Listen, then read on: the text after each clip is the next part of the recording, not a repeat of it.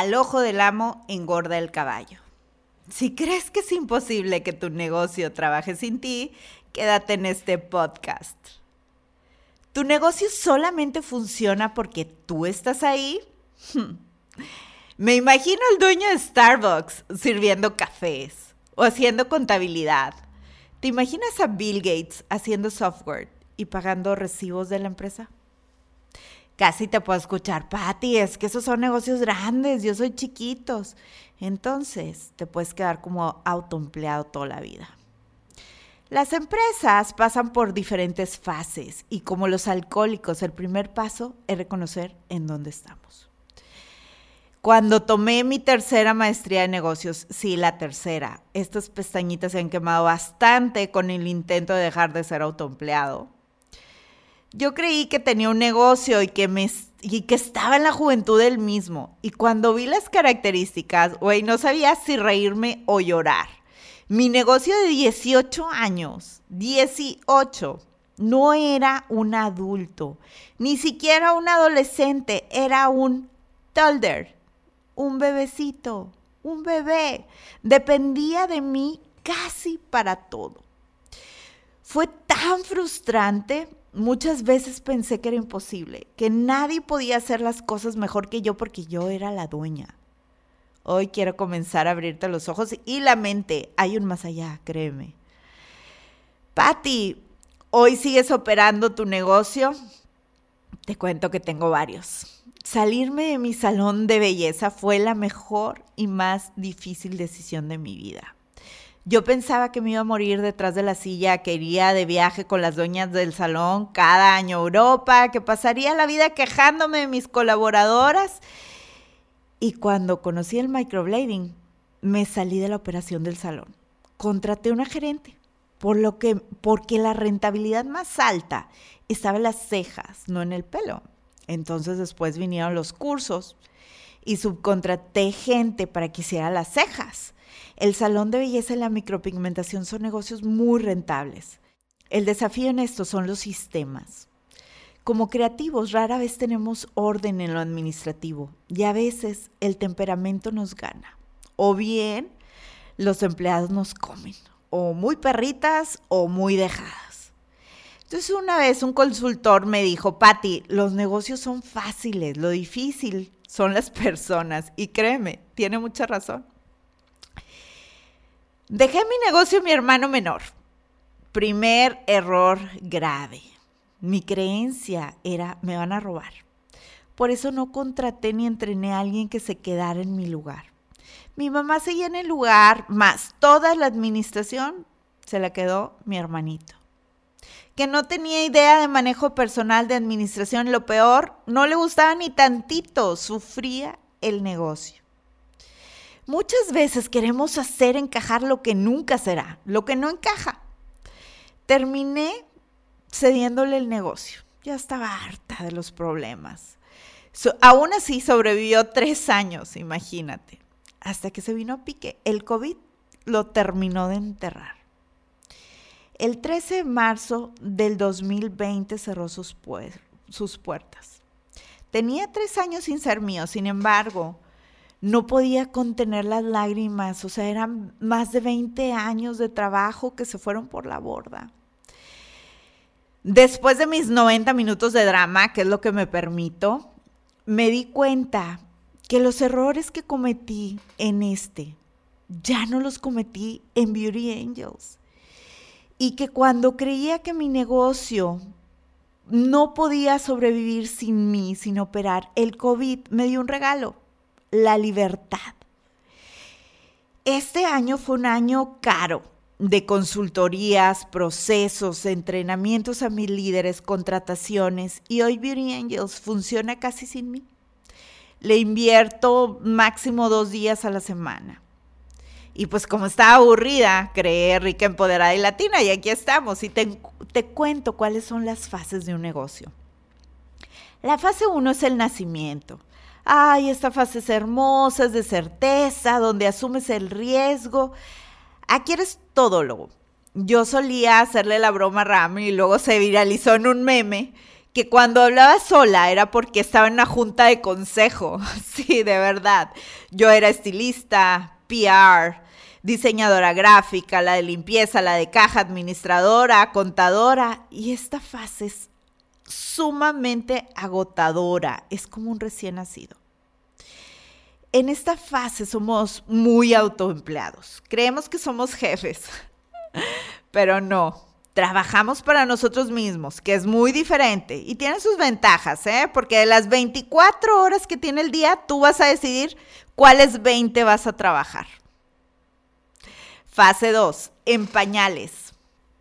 Aquí comienza la supervivencia, invertir el flujo de caja es canijo. De pronto ya necesitas a alguien que te diga jefe, que te lleve la agenda o de perdido te ayude a barrer. Ya también ocupas un contador. Aquí el objetivo es sobrevivir y crecer.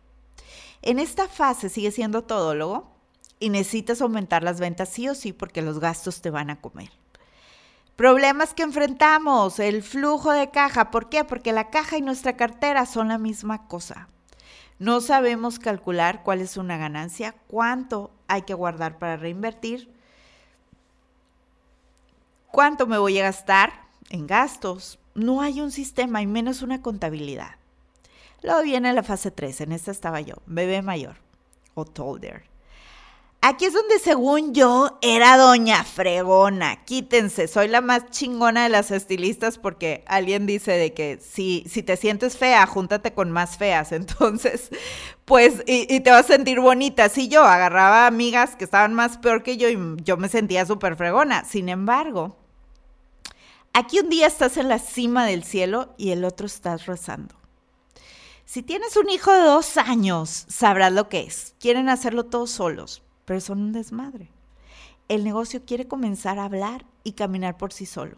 Entonces empiezas a tener un equipo administrativo, pero tú tienes que dar el visto bueno de todo, hasta cosas sencillitas, de qué marca vas a comprar el papel del baño. Aquí el flujo de efectivo es un tema. Entra mucho dinero, pero sale mucho dinero porque estás creciendo. El objetivo de esta fase es sobrevivir, crecer y empezar a construir una empresa. Aquí tienes que empezar a formar tu equipo de administración. Las decisiones sí las sigues tomando el, el, dueño. Y el desafío es que el dueño no suelta el poder. Y adivina qué, empiezas a tener problemas porque eh, eh, tu equipo empieza a tomar decisiones y a veces ese equipo no está informado y es como el bebé. Le quiere comer solo, le hace el Gerber, el Gerber o la comida y se embarra. La mitad del Gerber va a quedar en el piso, pero solamente así el bebé puede aprender a comer solo.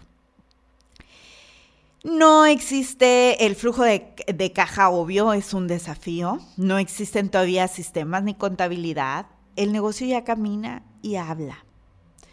Sin embargo, el Gerber se sigue tirando. Recompensa. Aquí ya empezamos a ver como un poquito claro, como una lucecita al final del camino de, bueno, tenemos un futuro prometedor. Ya atravesaste más o menos el primer año que es la zona de la muerte y hay pequeñas recompensas económicas. Y luego viene la fase 4 es el adolescente. En este periodo comienzas a desarrollar un equipo profesional para administrar el negocio. El flujo de caja ya no es un reto. Te centras primordialmente en el crecimiento y en la innovación. Es cuando queremos hacerlo todo, así como los muchachos que creen que pueden hacerlo todo, que son Superman y Superwoman. Sin embargo, aunque las ventas aumenten, no se lleva un control sobre ganancias y no hay todavía un sistema. Se asumen riesgos sin saber las desventajas, o sea, toma decisiones uno a lo pendejo. La contabilidad la centras en las ventas y no en las ganancias, en la utilidad. Las comisiones nos pueden matar, ya que con el fin de vender no sabemos hasta dónde, no se llegan KPIs, ¿qué es eso? Indicadores de productividad. Y aún así, aunque las ventas aumentan, la utilidad en esta fase es baja. Y luego entramos a la fase 5, a la juventud, que es donde comienza la planeación hacia el futuro.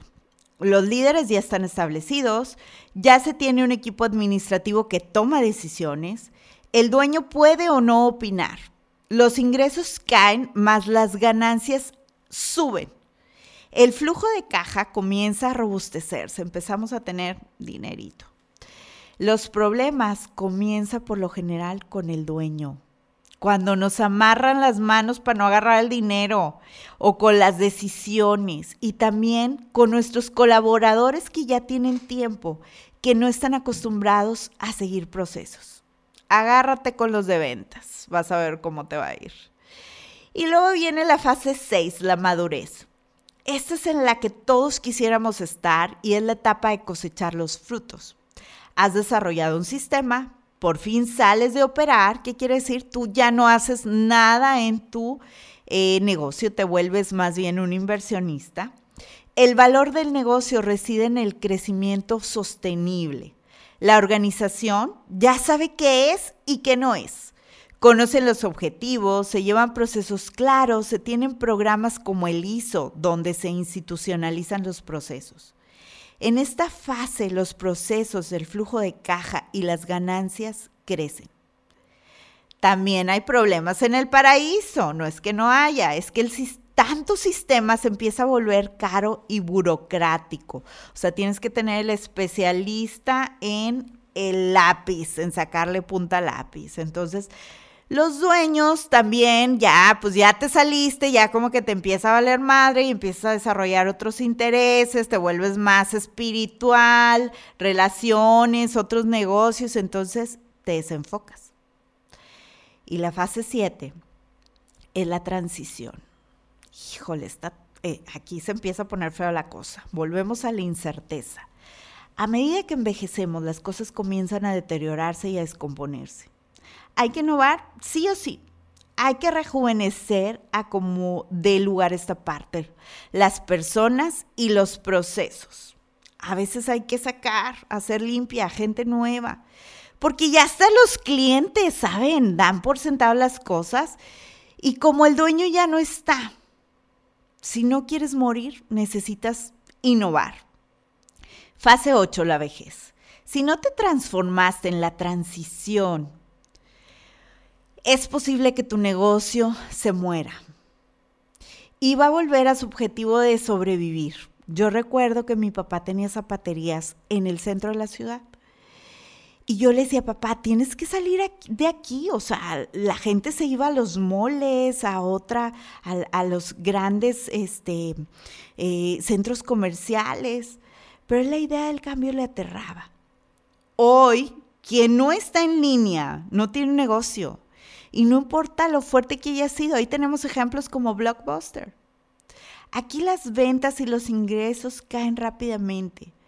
Hay problemas crecientes en los procesos y en las personas y hasta que la empresa muere. Qué triste. Y sabes qué es lo peor? Que muchas veces nuestros tolders o bebés mayores pasan directo a la vejez. Cuando entendemos en qué fase estamos, podemos saber qué necesitamos, quién puede ayudarnos y hacia dónde debemos de apuntar el crecimiento. Hoy puedo ver claramente los errores que cometí en el salón y no los volví a repetir en la academia. ¿Por qué salir de un negocio que amo? Pues para construir otro que te apasione más, o para tener más tiempo, o más dinero, o para rascarte el ombligo. Tú decides. ¿Quién tiene un porqué? Siempre encuentra el cómo. Tarea, identifica en qué fase está tu negocio. Platícamelo en redes sociales. Recuerda, Pats Carreño en Instagram, Patricia Carreño en Facebook. Y si conoces a alguien que pueda ayudarles información, por favor, toma un screenshot y etiquétame en redes sociales. Ayúdame a alcanzar mi meta de ayudar a un millón de emprendedoras a crecer sus negocios sin drama. Sé que estás en shock que no es lo que pensabas y que aún nos falta mucho camino por recorrer, pero no te preocupes, juntas vamos a llegar. Recuerda que el límite es el cielo.